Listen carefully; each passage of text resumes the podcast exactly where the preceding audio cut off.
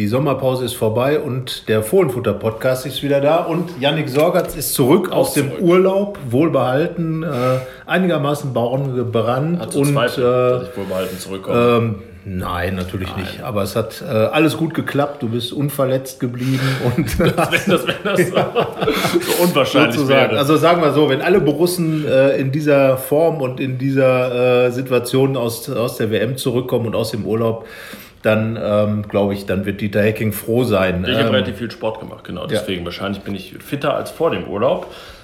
Aber gut, ja, ich meine, das ja meine Kondition beim Laufen ist ja nicht so relevant. Für diesen Job, den wir hier machen, der Ja, ja, jetzt gut. in den nächsten 45 Minuten reden.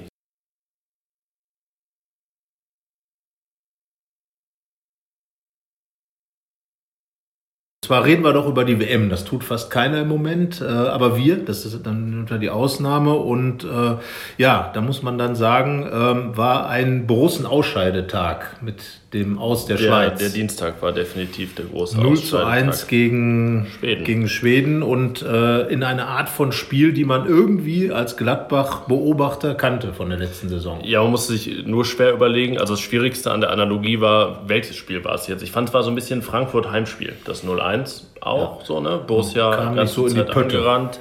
Das Tor auch ähm, sowohl unnötig als auch unglücklich. Und dann ist man raus. Mal wieder im Achtelfinale. Ja, die Schweiz kommt immer nur bis ins Achtelfinale. Das, Das letzte Mexiko Mal, Europas. das Mexiko Europas, letzte Mal im Viertelfinale 1954. Ist ein paar Tage her. Damals wurde Deutschland noch Weltmeister. Ähm, ja, aber ja, es ist tatsächlich so, dass es äh, doch frappierend an manche Gladbach-Spiele. Man spielte und spielte, aber irgendwie kam man nicht so richtig in die Pötte, nicht so richtig in den Strafraum. Und wenn, dann war es halbgar.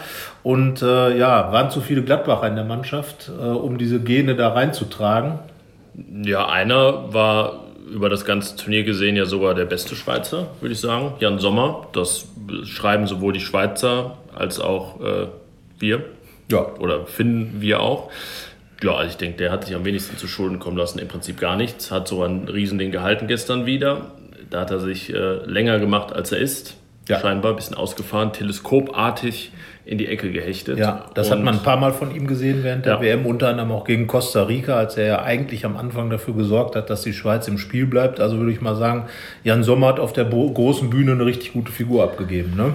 Das ganz sicher. Und dann hatten wir gestern äh, in seinem ersten Spiel nicht für Borussia, aber als Borussia Michael Lang hinten Ja. rechts, von dem ich jetzt gestern enttäuscht war.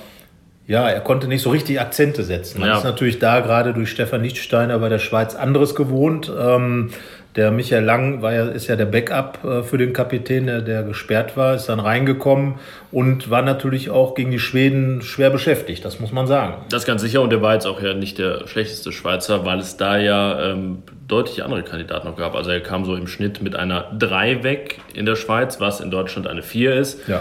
Die Fünfen, die gingen vor allen Dingen an Granit Xhaka, der gar nicht gut weggekommen ist, sowohl in der Schweiz als auch international. Und auch nicht in Albanien und auch nicht in, keine Ahnung. Albanische Al- Medien habe ich jetzt nicht, ge nicht nicht gelesen, gelesen. aber ja. Aber sagen wir es mal so, ähm, möglicherweise war er überdreht.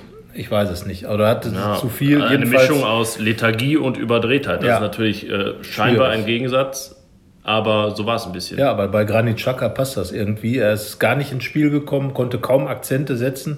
Und das ist ja das Lustige, dass man im Prinzip in Gladbach gesagt hat, dass gerade ein Typ wie er in den Spielen, wo nichts geht, fehlt. Jetzt fehlte er der Schweiz auch, weil er einfach nicht da war. Ähm, Shakiri hat ein bisschen mehr versucht, der ja auch so ein Emotionsbolzen ist, aber wirklich bei rumgekommen ist es auch nichts. Und vorne stand Josep Drimic und ja, war ein äh, eher unglücklicher Mittelstürmer, was dann, auch das ist so die Gesamtbetrachtung, nur zum Teil an ihm lag, weil naja, die Schweizer irgendwie auch nicht so haben erkennen lassen, was denn das, das Ziel sein soll und was sie mit ihrem Mittelstürmer anfangen wollen. So hat er in der 86. Minute seinen ersten und einzigen Schuss abgegeben. Der war auch ganz gut verarbeitet und wurde abgeblockt, wäre gut gekommen. Aber das war es dann unterm Strich auf. Äh, auch am Ende Seferovic mit ihm vorne drin hat auch nicht viel mehr gebracht. Und so war es dann, ja, ein tristes Borussen-Trio. Zwei saßen Ja. noch auf der Bank. Nico Elvedi ohne Einsatz geblieben, kommen wir später nochmal drauf. Und Danny Zakaria. Ja, mit dem hätte ich gerechnet eigentlich nach einer guten Stunde, als Berami gelb gesehen hat. Ja, es war ein typischer Einmal, Wechsel. einmal deshalb, also da dachte ich eigentlich jetzt schon, irgendwie der wird hektisch rangerufen, aber dann ist er gar nicht gekommen. Das hat mich doch überrascht, weil er vielleicht mit seiner ähm, Dynamik, mit seiner frische Unbeschwertheit. Natürlich ist die, geht ja auch manchmal nach hinten los, aber vielleicht dann jemand gewesen wäre, der nochmal was aufgerissen hätte. Ich weiß es nicht. Er hat natürlich gegen Costa Rica auch sowohl gut als auch schlecht ausgesehen. Ja, aber er hat genau das da reingebracht, was du gerade sagst. Ja. Fand ich gegen Costa Rica hat er nochmal einen frischen Wind reingebracht. Und das hätte natürlich was sein können, was, was die Schweizer aus der Lethargie holt. Und deswegen habe ich mich auch schon gewundert, zumal Berami ja auch so ein bisschen an der roten Karte zumindest mal geschnüffelt hat. Genau. An der gelb-roten Karte. Ja. Und das wäre dann natürlich noch ein Brett gewesen für die Schweizer, da äh, in Unterzahl zu spielen. Letzten Endes die, die, äh, der Platzverweis von Michael Lang war so spät, dass er keine Rolle mehr spielte. Aber da hätte ich, glaube ich, wirklich als ähm, Petkovic, als der Trainer der Schweizer, nochmal auf äh, Dennis Zakaria und seine Wildheit gesetzt, weil schlimmer konnte es ja dann am Ende auch nicht mehr kommen. Normal nicht, aber es war so ein bisschen so ein Spiel, aber plötzlich war es zu Ende. Und dann war es das Turnier auch zu Ende. Die Schweizer fahren nach Hause. Ja, und die Schweden schmeißen alles raus, was nicht bei drei auf den Bäumen ist und ja. werden nur von der deutschen Mannschaft geschlagen. Ja. Genau, das und äh, die, der nützt das allerdings nichts. Ja, was sagt uns das jetzt, dass die Schweizer auch draußen sind? Die Gladbach-Fans sehen es wie immer als Vorteil. Man hat ja immer das halb volle, das halb leere Glas und äh, die sagen, ja gut, dann sind die Jungs halt schneller wieder zurück in Gladbach und können mehr an der Vorbereitung auf die Saison teilnehmen, die am Sonntag begonnen hat mit neuem Ausrüster und mit neuem Elan. Und ähm, da würde ich mal sagen, ja, die sind mindestens also im Trainingslager am Ende wieder ja, dabei. Sind wenigstens in irgendeiner Form genau. im Trainingslager involviert. Ja. Ich denke, dass also Toran Hazard ist jetzt der letzte verbliebene Borusse im Viertelfinale, dass der, dass wir den am Tegernsee gar nicht sehen werden. Nein. Äh, vielleicht sowieso nicht, weil er auch noch weiterkommt. Aber äh, irgendwann am Tegernsee sollte man mit den Schweizern rechnen, ja. auch wenn sie dann erstmal ein bisschen individuell arbeiten, so wie äh, Stindl und Ginter, als die genau. spät äh, vergangenes Jahr ja, vom Confed Cup kamen. Und ansonsten sollten dann zumindest Westergaard und Ginter, Ginter. sofern sie denn können, wollen, sollen, ja, dann nicht verkauft spätestens sind. am Tegernsee auch dabei sein. Genau, so und ich glaube mal, mein Tipp wäre, dass mindestens Michael Lang als Neuzugang von Anfang an versucht dabei zu sein, um einfach gleich in dieser Trainingslagersituation in die Mannschaft reinzukommen. Das, äh, das hat sich ja doch immer schon bezahlt gemacht. Und äh, gerade wenn man jetzt als, als neuer Spieler zum Verein kommt, ist, glaube ich, fast jeder Tag, den man äh, länger dabei ist, wichtig, auch um, um sich gleich zu positionieren. Und ein Michael Lang kommt dann ja auch mit seinen 27 Jahren, mit über 300 Pflichtspielen, schon als jemand, der auch sicherlich Führungsaufgaben übernehmen soll. Ähm, ich habe mit dem ehemaligen Basler Sportdirektor gesprochen, äh, der sagt, ja, das ist ein Typ, der genau das auch relativ schnell umsetzen kann, der, der äh, sofort Führungspositionen übernehmen kann und jemand ist, der zwar keine, keine großen Reden führt, aber auf dem Spielfeld halt ganz klar vorangeht und da kann wirklich jeder Tag helfen, den man dann mehr dabei ist. Also von daher glaube ich, dass, dass Michael Lang bis ist bei neun ja auch der Normalfall. Ich genau. an Denis Kaya, der hat auch noch ein bisschen Urlaub gehabt genau. in der vergangenen Saison, der kam dann auch schon, schon früher. Das ist eigentlich der Regelfall. Ja. Und so, ja. Und äh, gut, bei Jan Sommer, da weiß man, was man hat, Dennis Zakaria. Ähm, aber ich denke, wie du schon gesagt hast, wird man alle am äh, Tegernsee in irgendeiner Form schon sehen. Und ähm, das ist, glaube ich, auch gut, weil dann ein großer Teil der Mannschaft dann ja da ist. Und äh, ja, da muss man dann eben die, äh, ganz klar sagen, dass, dass jeder Einzelne, der dann mehr da ist, auch dazu beiträgt, dass man auch da von Anfang an mehr Alternativen hat. Und das ist dann, glaube ich, das, was das Ziel auch dieser Vorbereitung sein muss. Etwas überraschend haben ja jetzt drei Borussen gar nicht gespielt bei der WM und werden es auch nicht mehr tun. Äh, Interessanterweise drei, die wirklich in der, in der Liga, wann immer sie gesund waren und nicht gesperrt, jede Minute gespielt haben. Nico Elvedi, ja. Yannick Westergaard, Matthias Ginter, beide für ihre Länder keine Sekunde gespielt. Was sagt uns das irgendwas oder sagt uns das eigentlich nichts? Also Yannick Westergaard äh, hat uns zumindest gesagt, hat er bei, bei Instagram geschrieben, dass er sehr unzufrieden war und dass er sich diese WM anders vorgestellt hat.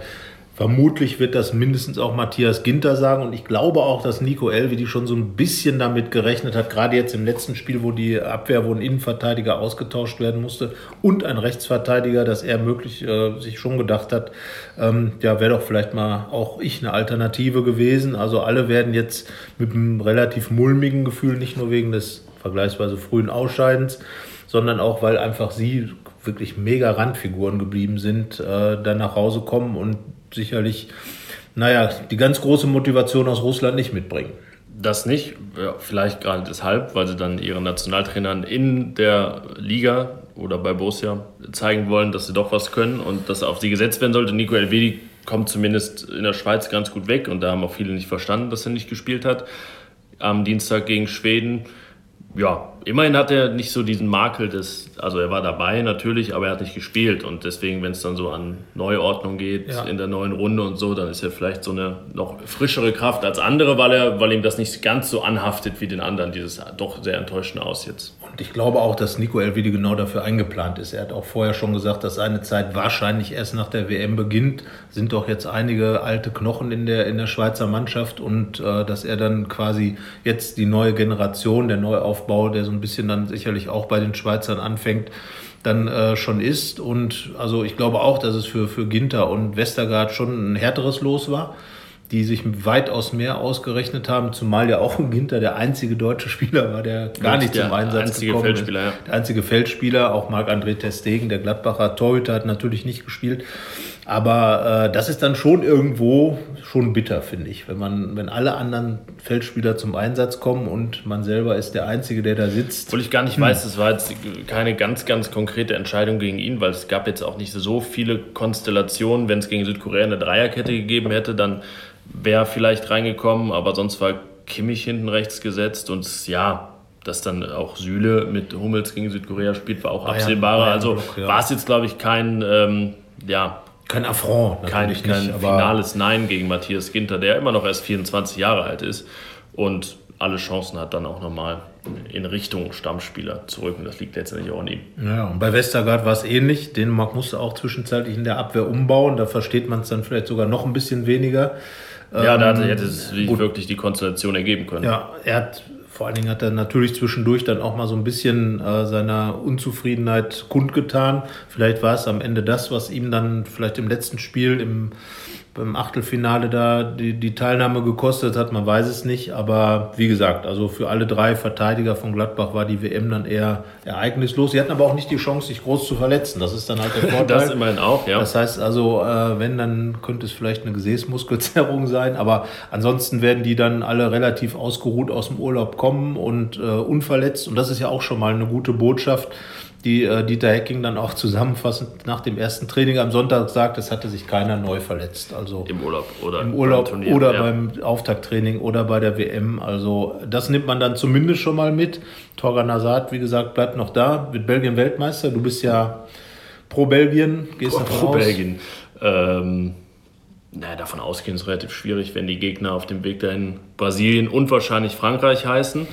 Aber Belgien, ja, ist halt von dem, in der Mischung aus Defensivstärke und, und spielerischem irgendwie so, ja, wenn sie jetzt so diesen, diesen Turniermannschaftstouch bekommen, den man halt auch braucht, ähm, ja, also im Endeffekt Frankreich, Brasilien, Belgien, wahrscheinlich jetzt auch England sind von den acht Mannschaften, die noch drin sind, die naheliegendsten.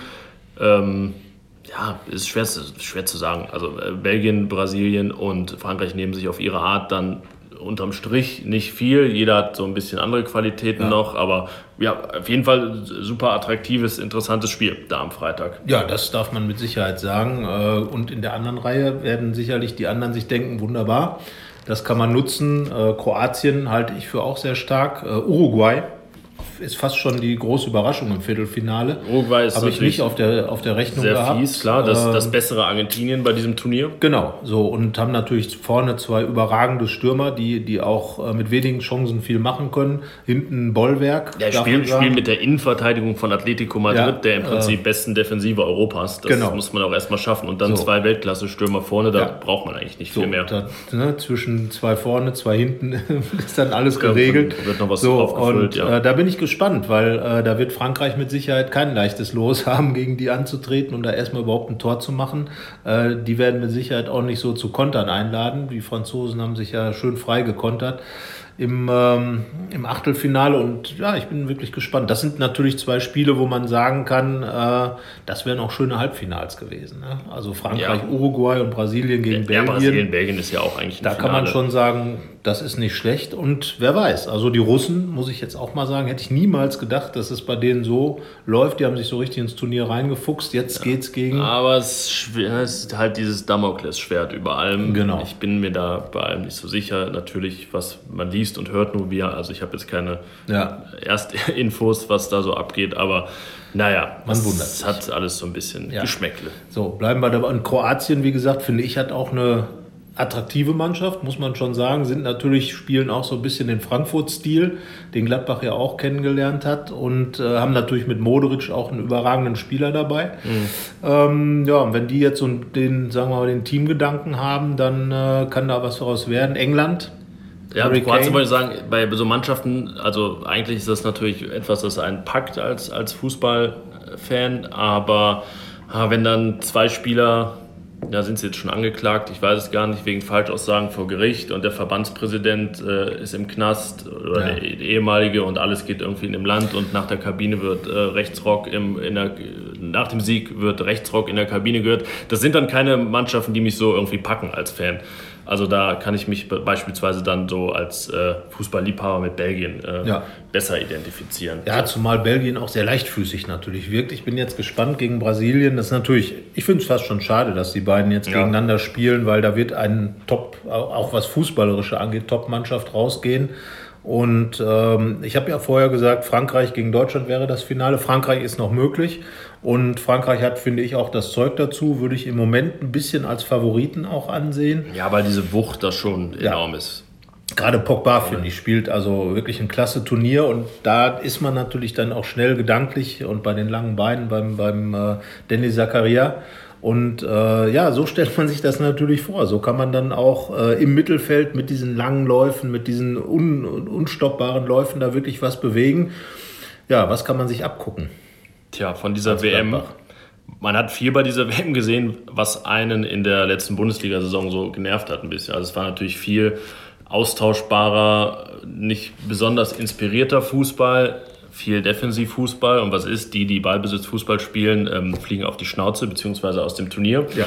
Das ähm, ist auch etwas, was einem als äh, ja, Liebhaber des schönen Fußballs ein bisschen ärgert oder leid tut, ähm, weil man sich natürlich wünschen würde, dass das eher belohnt wird. Ähm, Andererseits muss man bei Spanien beispielsweise natürlich sagen, dass es ja auch völlig ideenlos war. Also das, das ist wunderbar, dass die 1000 Pässe oder mehr in 120 Minuten haben, aber das, äh, ja, wie gesagt, das war ein bisschen äh, Borussia gegen Bielefeld damals im Pokal auf gutem Rasen. Ja. Das war genauso ideenharm und wirkungslos. Von daher, ja, was ist jetzt der Trend irgendwie? Also ich glaube, der Trend geht zur Zielstrebigkeit. Das, so würde ich es mal beschreiben. Also dieses, dieses Ball das Problem, sagen wir, vom Ballbesitzspiel ist ja, wenn du dann kann nicht effektiv bist, ist es halt Ballgeschiebe. Dann kommst ja. du halt nicht voran. Äh, dann ist es so ein bisschen sehr, sehr technisch, sehr technokratisch auch. Und so kam Spanien auch rüber. Hatten, wenn sie Tore geschossen haben, waren es oft Standards auch. Ähm, also Spanien untypische Tore. Deutschland genauso hat dann auch in den entscheidenden Momenten aber auch nicht umgeschaltet. Und wenn ich mir dann zum Beispiel England anschaue mit dem Harry Kane, der sich hinten die Bälle holt, im Strafraum dann die Bälle fordert, äh, Platz schafft auch für die Mannschaft.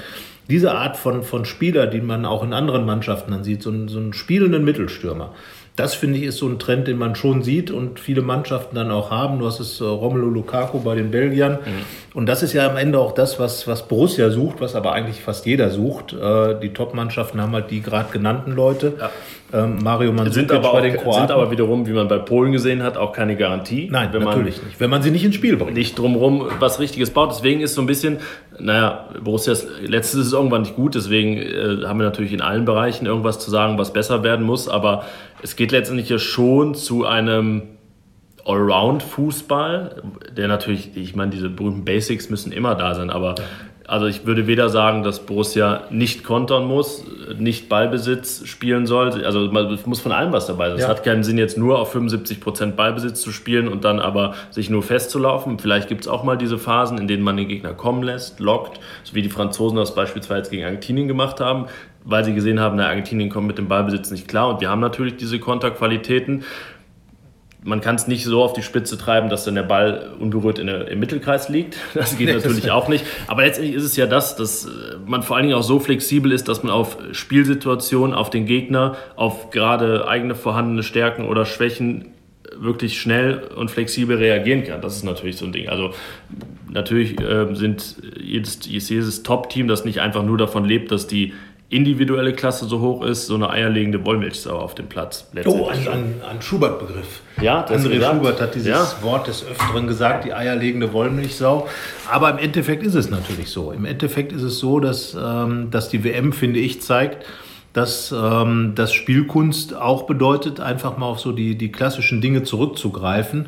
Aber ich glaube auch nicht, dass es sinnvoll ist, äh, sich jetzt komplett zu verraten und alles umzuschmeißen. Was Nein, das auf jeden Fall nicht. Aber schau, was haben die Belgier gemacht gegen. Japan? Genau. Sie kamen mit ihrem Stil nicht durch. Und dann wurden werden zwei lange Leute rein. eingewechselt, besonders genau. Fellaini. So. Und dann das, wird geflankt und dann fällt ein Kopf. So, und das war zum Beispiel das, was mir bei der deutschen Mannschaft gefehlt hat, dass man einfach so ehrlich ist, auch in dem Moment zu sagen, okay, mit unserem Spiel, mit unserem Feinen, mit diesem Tiki-Taka-Ansatz kommen wir nicht durch. Also stellen wir uns hin und spielen die Bälle einfach mal hoch.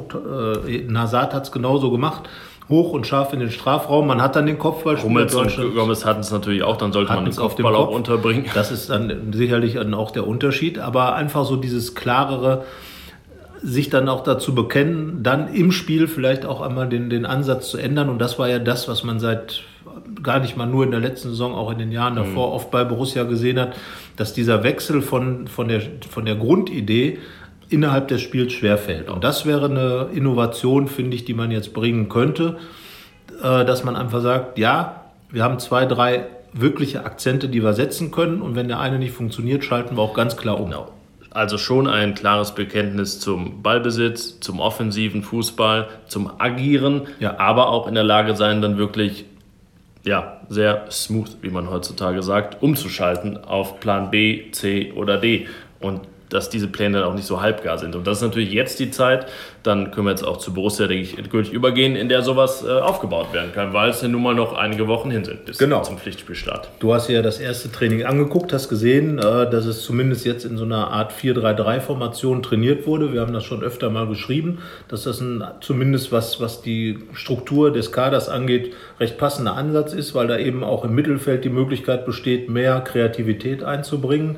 Ähm, es wird ein, ein klarer Mittelstürmer-Typ gesucht. Ähm, das heißt also, im Dreiersturm kann man sich den auch gut vorstellen, im Dreierangriff. Und ob dann, äh, man hat jetzt Außenverteidiger geholt, die auch sehr offensiv ausgelegt sind mit Andreas Paulsen und dem Michael Lang. Und äh, das wäre dann schon ein System, was man sich ganz gut vorstellen könnte. Ich persönlich fände es gut, die Doppelsechs aufzulösen, haben wir schon oft drüber gesprochen, ja. und das offensive Mittelfeld zu stärken. Das wäre für mich ein Ansatz, so wie es Belgien zum Beispiel macht, äh, die auch äh, mit dem 3-4-3 spielen. Was heißt auch, die ein 3-4-3 spielen ja. und dadurch eben im Mittelfeld und äh, im, im offensiven Zentrum eben sehr, sehr viel Kreativität haben. Ja, die natürlich auch, also Kevin De Bruyne ist ja kein Sechser, der ist ja im Prinzip ein Zehner auf der Sechs. Genau. So kann man es nennen. Und angesichts, das haben wir ja auch schon, glaube ich, wirklich häufiger thematisiert, der Vielzahl der zentralen Mittelfeldspieler, die Borussia hat, also auch junge, dynamische ja. und dann so erfahrene und hochklassige wie Lars Stindl noch dazu, wenn man den mitzählt, und dann eher defensiver Christoph Kramer, Denisa Kaya, ja, da müssen einfach drei von spielen. Das, das lässt sich meines Erachtens nicht vermeiden, in Anführungszeichen, weil man auch ja super variieren kann. Und wenn dann Lars Stindl mal wirklich, äh, oder gerade jetzt am Anfang noch nicht fit ist, dann hat man die Möglichkeit auch mit Cuisance, Neuhaus, Neuhaus hat er gesagt, dass er sich eher als 8er, 10er genau, sieht. Genau. Damit ist er ja prädestiniert. Die sehen immer so ein bisschen wie so ein Goretzka oder... Genau, so ja, vom Typ ist er auch einer, so her, der so daherkommt. Am, am ehesten und dann gepaart mit dem Linksfuß Cuisance, der eher der kreative, aber auch durchaus heißblütige ist, also das ist für mich äh, auf jeden Fall etwas, worauf ähm, ich mich sehr freue, was die neue Saison angeht, zu sehen, was sich da entwickelt und äh, wie es sich entwickelt. Und das ist, glaube ich, auch das, was, was jetzt das Spannende ist, welcher, welcher Typ Mittelstürmer dann jetzt kommt. Füllkrug wird es nicht, das sei nochmal eben angemerkt. Der hat sich, äh, bleibt jetzt doch in Hannover und äh, aber dadurch wird ja schon klar definiert, was für ein Typ Borussia haben will. Also wirklich einen hochkarätigen Mittelstürmer zu holen. Wir sind gespannt. Äh, Alassane Player wird, wird gehandelt aus Nizza. Ist das denn mit Füllkrug jetzt äh, richtig, äh, ist das jetzt blöd gelaufen? Ist das, äh, passiert das halt mal? Oder kann ja, man da sagen, also, na, schon irgendwie kacke gelaufen? Das Problem war eigentlich, dass das von Anfang an sehr seltsam gelaufen ist. Mit dieser ganzen ja. offensiven Öffentlichkeitsarbeit von Hannover 96, insbesondere von Martin Kind, äh, da im Prinzip jedes Detail dieser, dieser Verhandlungen öffentlich zu machen, äh, das hat mich sowieso schon, wir haben ja am Anfang auch schon drüber gesprochen, sowieso schon gewundert, äh, dass, dass das überhaupt nicht der Gladbach-Stil ist, äh, so ein Geschäft zu machen. Das ist dann im Prinzip immer weitergegangen und immer weitere Details und jedes Telefonat wurde im Prinzip veröffentlicht. Und äh, dass das dann am Ende nicht geklappt hat, ja, man zwischendurch schien es mal wirklich in die Richtung ja, zu gehen. Ich glaube, weil Borussia auch gedacht hat, na okay, jetzt drücken wir mal beide Augen ja. zu und machen gute Miene zum bösen Spiel und hoffen, dass es mit der nächsten Erhöhung dann klappt und dass man ja. sich einigt. Und dann ja, kam die nächste Grätsche von der Seite von Martin Die Frage ist halt jetzt, ob jetzt Niklas Füllkrug natürlich wäre es sicherlich eine gute Alternative gewesen, weil er jemand ist, der in der letzten Saison wirklich die, die Merkmale gehabt hat. Aber äh, natürlich wäre es auch die Frage gewesen, ob er das in die nächste Saison rüber retten kann. Er hat nun Klar. diese eine Saison gehabt, so wie im Jahr vorher war es ein Vince Grifo, der auch diese eine tolle Bundesliga-Saison hatte. Dann kam nicht viel. Also das heißt nicht, dass bei Füllkrug nichts gekommen wäre, aber ähm, es ist jetzt mal so, wie es ist. Er war ja aber schon jetzt, ich meine, da er der erste Mittelstürmer war, an den Borussia so richtig rangegangen ja. ist, sofern wir das wissen, aber ich meine, ne, sie wollten ihn ja wirklich haben. Ja, er wäre die, und nicht die nur ein bisschen. gewesen. Genau. Von daher ist diese Option jetzt erstmal weg. Ja, und was kommt jetzt? Oder wer vielmehr? Was kommt jetzt? Ja, wie gesagt, es geht ja offenbar um den Franzosen Player, der aus Nizza kommt und äh, ähnlicher Typ ist, kann auch auf beiden Außen spielen, vor allem aber natürlich ein Zentralstürmer. Ähm, auch wie, wie Füllkrug 25, hat in der vergangenen Saison 16 Tore geschossen, hat aber auch in den äh, Jahren zuvor schon zweistellig getroffen. Also auch schon. Ich würde sagen, ist wahrscheinlich eher ein Ut als ein Füllkrug, oder? Ja, ja, ein bisschen. Wobei ja, Ut ist ja fast noch mehr eine 9,5, würde ich fast sagen. Äh, aber äh, ich glaube, dass er flexibler noch ist als Füllkrug. Das, kann, das ganz sicher, ja. So, und äh, das wäre dann natürlich was, wo man sagen kann, okay, das kann man aber auch mit Stindl, mit, mit Raphael so verbinden, dass dann Player vielleicht mal ein bisschen über die Flügel kommt und äh, da möglicherweise dann von da aus in den Strafraum reingeht. Und ähm, ansonsten ist er auf jeden Fall auch ein Strafraumspieler, so wie zu, zu lesen ist. Aber eher Aber, so gerade im Strafraum. Genau, gerade im Strafraum. Und äh, ja, ich bin mal gespannt. Also spannende Personalie wäre es auf jeden Fall. Auf jeden Fall. Jetzt ähm, denke ich, also glaube ich, sind wir uns einig, dass Borussia sich da ruhig mal strecken kann. Ja. Ruhig mal 20, 25, weil es auch geht. Und genau. wir gehen auch immer noch davon aus, dass auch jemand für viel Geld noch geht, wer immer das auch sein mag. Nur habe ich einfach meine Zweifel, warum sollte der zu Borussia kommen? Ja, das äh, wäre dann die Überzeugungsarbeit, die Max Eberl und Dieter Hecking zu leisten hätten, weil natürlich äh, kein internationales Geschäft ist auch kein Argument, was man hat. Und äh, natürlich wäre es für ihn jetzt die Bundesliga, ich weiß nicht, wie, Bundesliga, wie attraktiv die Bundesliga tatsächlich für französische Spieler ist. Borussia war bisher für französische Spieler kein besonderes gutes Pflaster, muss man sagen. Michael Cousins versucht gerade das Gegenteil zu der beweisen. Erste ne? Der erste, der sich so wirklich ein bisschen durch und etabliert hat und durchgesetzt hat. Ähm, andererseits äh, ist die Bundesliga natürlich immer noch eine der Top-Ligen und sicherlich auch topper als die französische Liga. Ja, das Von Problem daher, in Frankreich ist schon, dass das Niveau dann ab einer gewissen Position nachlässt, dass du auch natürlich viele doch kleine Vereine hast, eher so Provinzvereine mit kleinen Stadien, also das heißt gerade im Vergleich zur Bundesliga kleinen Stadien und die Bundesliga dann mit ihren im Schnitt äh, mehr als 40.000 Zuschauern natürlich auch was, was hermacht. Genau. Das, das sicherlich. Ähm, deswegen sehe ich die Bundesliga auch noch im Gesamtpaket hinter Spanien und England immer auf Platz 3.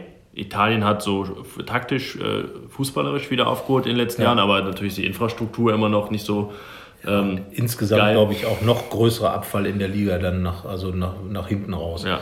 Das in der Bundesliga ist, glaube ich, am extremsten die Ausgeglichenheit und das macht die, die Liga natürlich interessant. Oder auch manchmal eben nicht, weil oder, genau. Ausgeglichenheit dann auch Austauschbarkeit bedeutet. Das ist richtig. Aber da geht es ja jetzt genau darum, diese Austauschbarkeit, die Borussia letzte Saison vielleicht auch ein bisschen Probleme bereitet hat, jetzt eben wegzukriegen. Ja, die Frage ist, wie groß muss man jetzt rangehen? Wir haben ja, ich habe das mal nachgeschaut mit dem Olivier Giroud ist natürlich ein Mega-Name, wäre eine Mega-Lösung. Ist halt die Frage, kann, man, kann sowas gestemmt werden? Eher nicht. Nee, da frage ich mich auch, ob, ob Giroud nicht denkt, äh, was wollt ihr denn von mir? Er, war, er war ja schon mal Thema hier vor ein paar Jahren, als äh, ja, die Geschichte mit De Jong, da war er aus genau. Montpellier, genau. So, und da war dann hat sich wahrscheinlich auch schon schnell erledigt und er war nun mal viele Jahre bei Arsenal, hat 30 Tore für ja. Frankreich geschossen, spielt da immer noch in der Nationalmannschaft eine wichtige Rolle, WM ist jetzt auch nicht 35 und äh, also das ja, kann ich eigentlich, mir nicht vorstellen. Nicht, nicht Borussias Kragenweite, aber ja, eben, die Frage ist halt, wie groß denkt man Player? Fändest du den gut? Ich finde, wäre zumindest mal eine attraktive Geschichte. Nein, mein, mein Zweifel bezog sich jetzt auch nur darauf, dass ich mich gefragt habe, warum er sich jetzt gegen andere Vereine und für Borussia entscheiden sollte. Also er kann natürlich auch sagen, dann schieße ich halt nach Europa, dann spiele ich nächstes Jahr europäisch. Das wäre ein Anspruch. So. Aber Borussia kann ihm ja auch gar nicht so eine Rolle geben, so du spielst auf jeden Fall. Also das er muss ja erstmal sich da so einfügen und was ist mit genau. Raphael und ja, ähm, das ist aber die letztendlich Frage. kann er das ganz schnell regeln, indem er natürlich einschlägt. Das Dann wäre mal schön. Sind die Zweifel weg. Ähm, also ich ja. glaube, wenn man, wenn man jetzt tatsächlich einen Spieler in der Preisklasse holt, und wir reden dann ja schon über 20 Millionen aufwärts offenbar, ähm, dann sollte man sich, glaube ich, als Borussia auch schon in die Richtung festlegen. Das wird man, da wird man ja kaum drum rumkommen, ohne dass es natürlich Spielgarantien gibt, ja. das ist klar.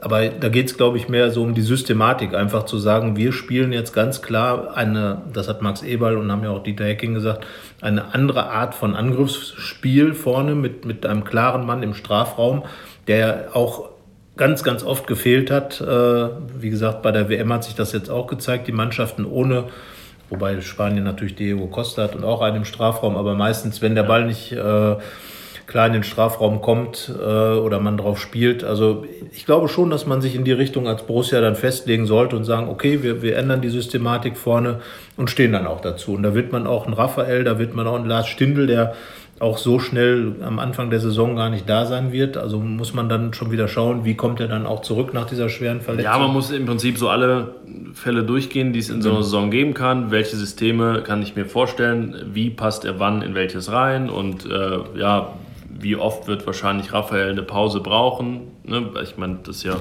muss man ja ein bisschen kalkulieren. Also das werden Sie am besten wissen, plane ich ihn eher nur für jedes zweite Spiel ein. Hoffe ich, dass er so fit bleibt, dass er 30 machen kann, wieder erwarten, aber eher so in der 70. immer rausgeht. Ja, die letzten beiden Saisons waren halt, glaube ich, 20 und 24 Spiele bei Raphael ja. der Kante. Also, aber viele davon. Wobei er in der Hinrunde ja gut durchgekommen war. Ja, also von daher ist es schwierig. Raphael wird auf jeden Fall eine Rolle spielen, könnte aber auch in so einem 4-3-3-System was ja nicht zwangsläufig auch mit Flügelspielern äh, gespielt werden muss, sondern äh, auch mit vorne, so wie es Belgien zum Beispiel spielt, mit zwei hängenden Spitzen und einer zentralen Spitze. Ja. Das ist ja auch ein feines Modell, muss ich sagen. Und da hast du einen Lukaku als ganz klassischen Mittelstürmer und dahinter eben äh, Mertens und Hazard. Mer aber genau. Lukaku macht dann auch sowas wie bei dem Konter, bei dem er nicht einmal den Ball berührt, genau. aber er reißt alles, alles auf und genau. macht den Weg frei für die anderen. Das ist so. natürlich auch nicht so schlecht. Und das ist natürlich, würde ich mal sagen, genau diese Qualitäten im Strafraum Unruhe stiften. Darum geht es ja auch, zu sagen, ähm, ich bin nicht nur an Toren beteiligt, sondern ich ziehe einfach auch Aufmerksamkeit auf mich und äh, mache dafür Raum für andere frei. Das war ja bei diesem belgischen Tor, das war ja ein traumhafter Konter, ja. das muss man einfach mal sagen, vom Torwart rausgespielt, zack, zack, zack. Und man konnte im Prinzip ab ungefähr der Mittellinie, wusste man, was da jetzt passiert und dass das Tor fällt, weil das so präzise gemacht wurde. Hat Borussia übrigens auch mal gekonnt. Von daher sage ich ja, man ja. sollte nicht irgendwelche Konstellationen ausschließen. Auch das sollte mal wieder äh, genau. irgendwie implementiert werden. Ja, äh, ne, wir haben über, über Standards haben wir schon oft gesprochen. Äh, das sind Dinge, die jetzt auch bei der WM nochmal hervorgestochen haben, dass gerade enge Spiele, ist ja jetzt auch wirklich keine neue Erkenntnis, sondern wahrscheinlich so alt wie der Fußball, dann eben mit ruhenden Bällen äh, entschieden werden können. Andreas Paulsen als Einwerfer dazugekommen auch ein wichtiger Faktor, den man nutzen könnte. Man hat das beim dänischen Spiel gesehen mit Knutzen, der da wirklich mit seinen Einwurfflanken eine Menge bewegt hat. Abgesehen davon, dass Harvard Nordwald eines der wichtigsten Gladbacher Tore ja. der jüngeren Vereinsgeschichte, das 1-0 gegen Bochum in der Relegation mit dem Einwurf eingeleitet hat. Generell Standards wieder hochziehen wäre wichtig. Man hat Leute, die dann auch schießen können. Und finde ich, Spieler 1 gegen 1. Ibo Traoré kommt und du hast heute mit Keenan Bennett gesprochen. Ich den, fand ihn richtig gut beim ersten ja. Eindruck im, im Testspielchen, beim Trainingsauftakt, was natürlich noch nicht sagt, dass das ein super Spieler ist, ganz klar, aber der hat Mut gezeigt. Und das finde ich gut. Mut. Ja, ich glaube auch, den hat er auch gezeigt mit seinem Wechsel natürlich, ähm, dass er überhaupt sich jetzt dafür entschieden hat. Natürlich hat er auch gesehen, na, die Wahrscheinlichkeit ist hier vielleicht größer, aber trotzdem hat er auch mehrmals betont in dem Gespräch heute, dass er wirklich ganz bewusst auch mal jetzt ähm, was anderes machen wollte nicht sagen, ah, ich gehe vielleicht zum englischen Zweitligisten oder einem schlechteren Erstligisten und suche da meine Chance, sondern nein, ich gehe jetzt mal diesen Weg und setze auf diese Karte. Weil er gesagt hat, es, geht ihm darum, Profifußballer zu werden. Das war das einzige Ziel. Es ging nicht darum, damit irgendein anderes Ziel zu verbinden und sich irgendwas zu erfüllen, sondern nein, er will jetzt Profifußballer werden und ja, das ist jetzt sein erster Schritt, einfach mal für die Profimannschaft auch auf dem Platz zu stehen. Und im Spiel. Genau, und jetzt gerade in der, in der, im ersten Teil der Vorbereitung, wo einige von den Stammleuten noch nicht da sind, da werden solche Jungs natürlich dann ihre Chancen bekommen und äh, ja, der ein oder andere hat in der Vergangenheit sowas auch schon genutzt. Wir erinnern uns natürlich da an Michael, Michael Cousins, der dann äh, wirklich aus einer guten Vorbereitung heraus so viel Speed mitgenommen hat, dass er sich wirklich eine überragende erste Saison gegönnt hat. Und, und wie gesagt, wenn so ein Keenan Bennett, der, der gekommen ist, um wirklich diese 1 gegen 1 Situation zu lösen, dann äh, hast du auf beiden Seiten noch einen Ibo, ihn und Traoré, die sowas können und auch in diese, diese 1 gegen 1 Situation reingehen. Und damit kann man ja auch unheimliche Räume schaffen. Und das war in der letzten Saison einfach auch selten, dass man sich da mal freigespielt hat, sondern es ging immer nur, dann ist der Ball natürlich laufen gelassen worden. Aber so kannst du natürlich mal ganz andere Situationen schaffen. Und äh, von daher, da bin ich sehr gespannt auf den Kerl, äh, was dabei rauskommt und wie er sich dann natürlich, er hat bisher kaum Erfahrung in der, in der Profiliga. Nee, er hat kein, keine Profiminute bisher. Ne? Und äh, von daher wird er natürlich auch seine Eingewöhnungszeit brauchen und er wird mit Sicherheit, äh, ne? aber man kann auch niemals nie sagen.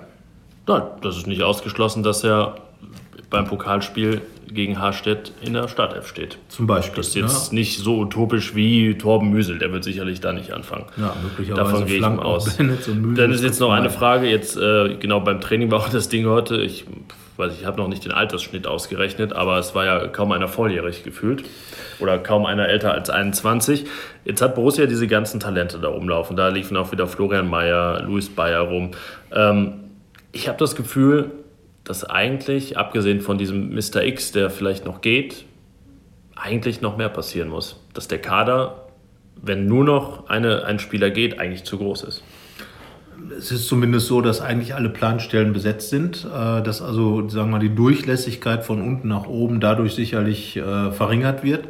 Ja. Und äh, ich glaube auch schon, dass, dass der ein oder andere jetzt erstmal seine Chancen auslotet und dann schaut, äh, wo geht's hin. Wenn man jetzt beispielsweise einen Systemwechsel zum 4-3-3 vornimmt, bedeutet das ja auch, dass beispielsweise Außenbahnen anders besetzt sind, dünner besetzt sind äh, und dass dann möglicherweise der ein oder andere, der auf dieser Position mehr oder weniger festgelegt ist, auch hingeht und sagt, ja, was mache ich denn jetzt? Ja, nehmen wir einfach mal die Konstellation. Es spielen Kramer, Cuisance und sogar Neuhaus na, dann geht es doch auf. Aber äh, nehmen wir an, es spielen vorne Stindl und Cuisance und Kramer auf der 6. So, dann sitzt Zakaria auf der Bank. Dann sitzt äh, ja, Benesch oder Neuhaus auf der Bank, ja. aber eigentlich doch nur einer, nicht beide. Normalerweise. Schon sitzt nicht. eigentlich einer auf der Tribüne. Ja.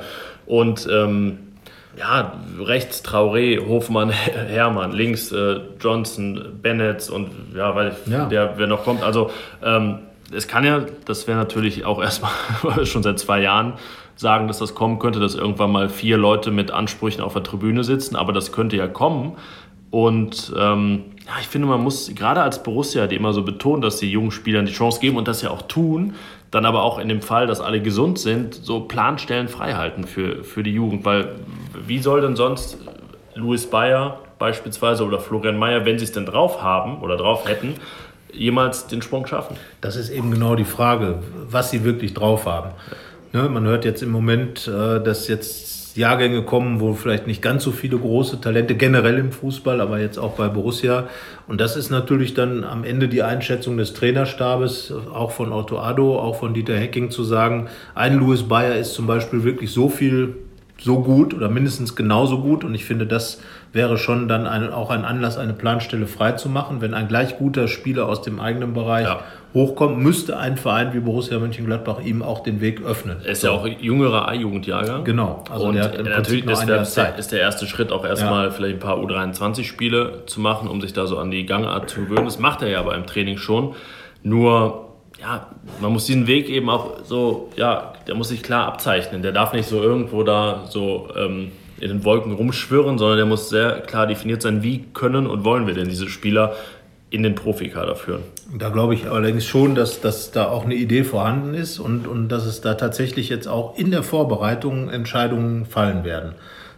Das Ausleihmodell äh, mit, mit, ähm, mit Neuhaus hat ja, ist ja auch ein bisschen neuer Ansatz bei Borussia. Will Alba war ja ähnlich, der wurde auch gekauft, dann nochmal ausgeliehen. Kann natürlich auch sein, dass der ein oder andere noch ausgeliehen wird ähm, äh, aus dem jüngeren Bereich und, und dass dadurch auch Planstellen für den Moment freigemacht werden und, und man sich einfach Zeit nimmt, zu schauen, wo es dann hinführt. Aber grundsätzlich gebe ich dir recht, sollte bei einem Verein wie Borussia Mönchengladbach eigentlich pro Jahrgang oder pro Saison mindestens eine Stelle für einen aus dem eigenen Nachwuchs da sein, der dann auch eine echte Chance bekommt die ja. natürlich dann auch belegt werden muss mit Leistung, das ist klar. Genau, aber es, ähm, nehmen wir mal an, es gibt die Konstellation, in der Toni Janschke und Patrick Herrmann nicht mehr im Kader sind, was ja nicht utopisch ist, dann gibt es ja schon keinen eigenen Wechsel mehr im 18er Kader. Ja, und das äh, ist aber auch eine neue Entwicklung, glaube ich, die ähm, absehbar war, weil wir haben ja vergangene Saison schon festgestellt, dass von unten schwieriger wird, hochzukommen, weil einfach die Qualität gestiegen ist, dass man auch deswegen natürlich ausländische Talente wie Cousins oder Benes äh, oder Benetz jetzt auch holt. Mhm. Und ähm, da glaube ich einfach, dass man da schon umgedacht hat bei Borussia, weil einfach die Eigendynamik dieser, dieser äh, Ausbildung durch auch die Verschiebung im Internatsbereich. Die Bayern und Leipzig haben riesige Internate, wo natürlich ja. auch richtig abgesogen wird, was Qualitätsspiele angeht. Und dann ist eben die Frage, was bekommt man dann als Borussia Mönchengladbach? Das ist nicht, nicht, nicht irgendwas, aber eben. Borussia hat ja auch das Prinzip, wenn jetzt Luis Bayer ja, tendenziell als Rechtsverteidiger eingeplant oder auch als Innenverteidiger, dann gibt es eben nicht in jedem Jahrgang einen hochtalentierten Rechtsverteidiger. Dann genau. überlegt man sich eher ah, im Jahrgang drunter, da habe ich keinen Linksverteidiger, dann setze ich eher auf die Position. Das hat Roland Wirkus ja auch mal so erzählt. Also es ist ja nicht jeder Jahrgang doppelt und dreifach besetzt. Nur, das wie gesagt, wenn man sagt, Louis Bayer ist jetzt aus der letztjährigen A-Jugend das größte Talent, auf den, ja. dem trauen wir wirklich den Sprung zu. Ich meine, mit der Verpflichtung von Otto Addo hat man ja auch so ein Signal gesendet, dass man da sich was überlegt, wie, genau. wie führt man die Spieler heran. Aber deswegen bin ich jetzt auf jeden Fall gespannt. Ähm, der wird ja dabei sein, sicherlich in den ersten Testspielen, dass er sich da mal zeigen kann. Dann sieht man ihn auch noch mal mit äh, im Profi-Umfeld mal in so einem Testspiel. Und, aber das ist, finde ich, diese Phase finde ich deswegen auch gerade immer spannend. Im letzten Jahr war es ja beispielsweise Kwame Jeboa. Ja. Und ich habe schon die These, wenn, wenn er sich anders präsentiert hätte, wenn er ein bisschen ja. besser aufgetreten wäre oder, oder dynamischer oder sich hätte besser präsentiert, dass dann möglicherweise er den Platz von Raul Bobadilla bekommen hätte, ja. der ja sehr spät kam. Ja. Und es Aber war ganz klar, dass, relativ wenig gezeigt. genau, so und ne, es war klar, dass Dieter Hecking einen Zentrumsmann haben wollte, nicht so extrem exorbitant wie jetzt. Aber so ist dann ja Bobadilla gekommen und da haben sich ja die jungen Leute ein bisschen bewerben können und so war dann eben Julio Villalba der bis zu seiner Verletzung auch zweite Mann hinter Bobadilla. Dann kam ja noch Drimic dazu. Ähm, der, der jetzt ja auch da ist, davon mal abgesehen, ja. haben wir noch gar nicht gesagt. Also auch Josip Drimic wäre jemand, der im Zentrum spielen kann. Hat ja in den letzten Spielen auch nochmal was gezeigt. Aber ähm, gerade jetzt ist es die Zeit, wo die jungen Leute, und da kann eben ein Bayer, und da kann auch ein Bennett, da kann auch ein, da, die können sich dann eben so aufstellen, dass man als Trainer sagt, jawohl, so. Und, und das finde ich, das hat zum Beispiel Kwame Jeboa im, im vergangenen Sommer nicht geschafft. Und ich glaube wirklich, wenn er sich ganz wirklich richtig gut präsentiert hätte, hätte man möglicherweise den Transfer von Bobadilla gar nicht gemacht. Deswegen auf jeden Fall die ersten beiden Testspiele interessant, weil sie vorm Trainingslager sind und noch die Nationalspieler nicht dabei sind. In Lübeck, in Flensburg, die Nordtour. Die Nordtour. Am 13. und 14. Juli, wo wir dann auch alle, die jetzt gerade auf dem Trainingsplatz stehen, mit Sicherheit sehen werden. Ja mehr oder weniger Minuten. Und dann gibt es am, das ist der 22. Juli, also im Prinzip am Tag der Reise ins Trainingslager, den H-Hotels Cup in Bochum. Interessant. Mal nicht Telekom Cup, aber eigentlich ist die Vorbereitung ja grundsätzlich nicht anders als andere, oder? So Nein. Zahl der Testspiele, ja. Güteklasse der ja. ne, und es steigert sich auch langsam am Ende dann Espanyol Barcelona. Ja, man hat dann diesmal sogar einen der frühen Bundesliga-Gegner. Vielleicht kann man den ähm, FC Augsburg woanders in Bayern mal schlagen am ja, Das wäre das doch mal, zumal es ja auch das erste Auswärtsspiel der, der Ja, eben genau, schon mal die, die, große Probe, um das ja mal zu schaffen. Genau, es ist ja quasi für die Augsburger schon ein Heimspiel, weil es ja um die Ecke ist. Eben, für Borussia, aber kein Heimspiel, kein aber bei Borussia Das ist im Trainingslager und dann gibt es am äh, Ende des Trainingslagers in Herzogenaurach das Spiel gegen Ingolstadt. Ja. Das ist dann auch ja, ein eher guter, guter Verein aus der zweiten Liga. Und dann ja, noch zweimal internationale Gegner. Southampton genau. und Espanyol Barcelona. In England auch schon ein bisschen klassisch geworden für Borussia. Ja. Äh, dann auf die Insel rüber zu jetten und da ein Spiel zu machen. Und äh, ja, Espanyol Barcelona, man erinnert sich noch, war mal Europapokalgegner, hat dann auch eine Periode ohne Europapokal bei Borussia ab, eingeläutet. Damals in den, wann war es? In den 80er Jahren, ja. Ende der 80er, Bis Mitte 4, der 1 zu 4, genau bis, bis äh, dann eben Bernd Kraus mit seiner Mannschaft mal wieder äh, das hinbekommen hat.